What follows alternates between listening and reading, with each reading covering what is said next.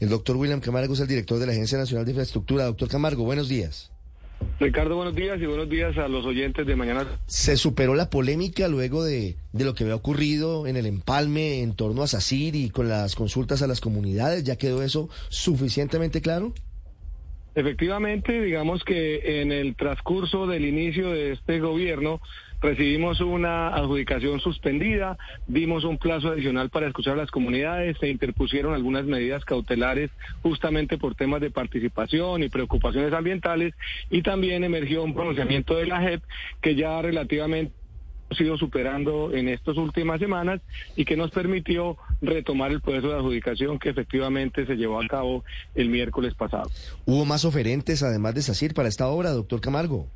No, en el momento en que recibimos la el proceso que venía en curso solamente se presentó y fue encontrado viable la, la propuesta de SACIR y fue con ese em, eh, oferente con el que terminamos nosotros proceso de adjudicación que estaba suspendido. ¿En qué consiste esta mega obra? ¿Por qué es estratégica para el país?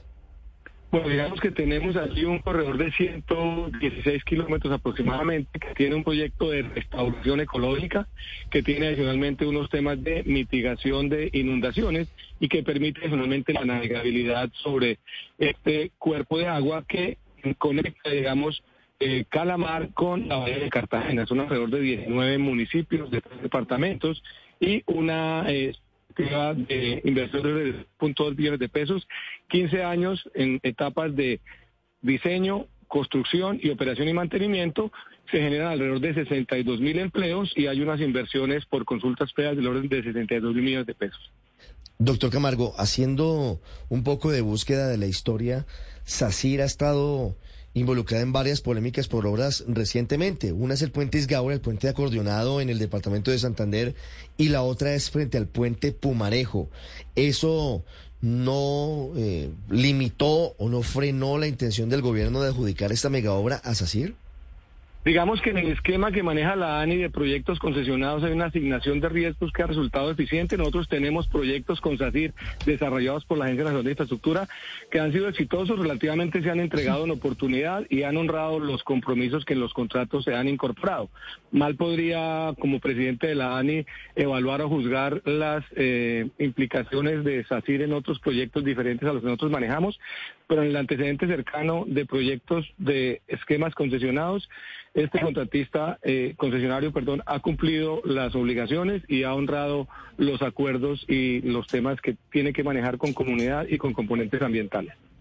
Claro, doctor, pero por ejemplo, teniendo en cuenta lo que pasó con el puente Pumarejo, donde el contratista SACIR no hizo los estudios de impacto hidráulico y ambiental de la obra, queda un grave precedente. ¿Cuáles van a ser las exigencias en cuanto a temas ambientales que le van a hacer a este contratista frente a este megaproyecto?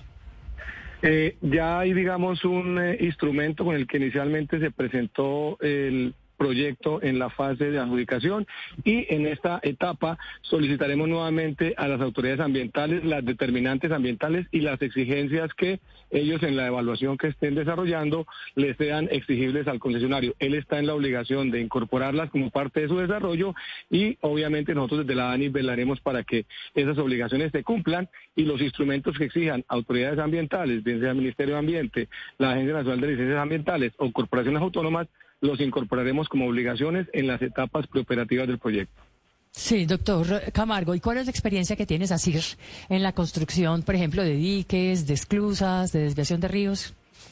Digamos que en la evaluación técnica se tuvieron en cuenta las experiencias que se solicitaron en los pliegos y efectivamente SACIR las cumplió de manera solvente y eso relativamente pues da tranquilidad frente a la experiencia requerida y frente al proyecto que inicia en los próximos meses su etapa de ejecución.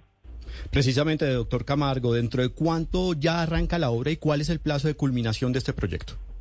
Nosotros tenemos una etapa de revisión documental y de actualización e incorporación de los temas, por ejemplo, de la Justicia Especial para la Paz y la adjudicación de la interventoría. En los próximos, en las próximas semanas firmaremos el contrato, adjudicamos interventoría que nos toma alrededor de tres meses aproximadamente, porque los pliegos y prepliegos, perdón, se reiniciaron tan pronto se suspendieron o se reactivaron mejor los temas de, de, de la adjudicación y estaríamos teniendo acta de inicio de interventoría y acta de inicio del proceso concesionado en cuatro meses. Después de eso vienen 18 meses de actualización de estudios y diseños, de solicitud de permisos ambientales y consultas previas adicionales si se requieren.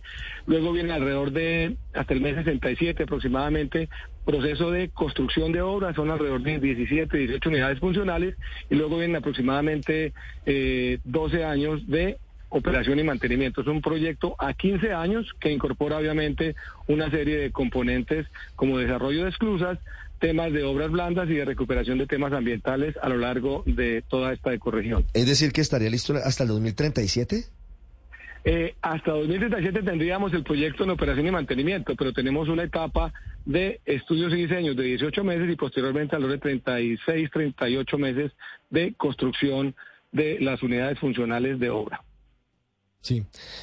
Doctor Camargo, al final las comunidades quedaron satisfechas con, con los acuerdos y con la construcción que propone SACIR. Reactivamos meses de trabajo con las comunidades justamente al inicio de este gobierno.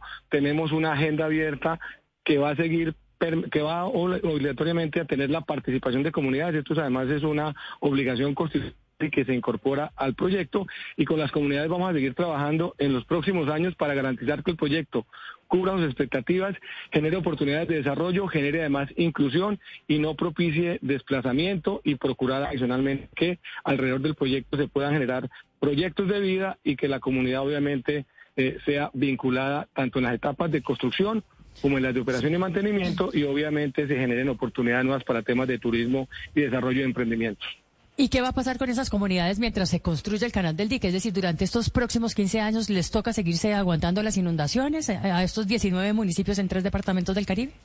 Parte de las obligaciones que tiene el concesionario en la unidad funcional cero es justamente acompañar y prevenir situaciones que puedan poner en riesgo tanto las obras como las comunidades que están asentadas alrededor del proyecto y parte de esa tarea es la que en los próximos meses estamos ya acometiendo con el equipo concesionario y la interventoría para eh, disminuir los riesgos que se puedan presentar por inundaciones, porque esa es parte un poco de la tarea que tiene como componente este proyecto. Doctor Camargo, muchas gracias. A ustedes muy amable y que tengan buen día.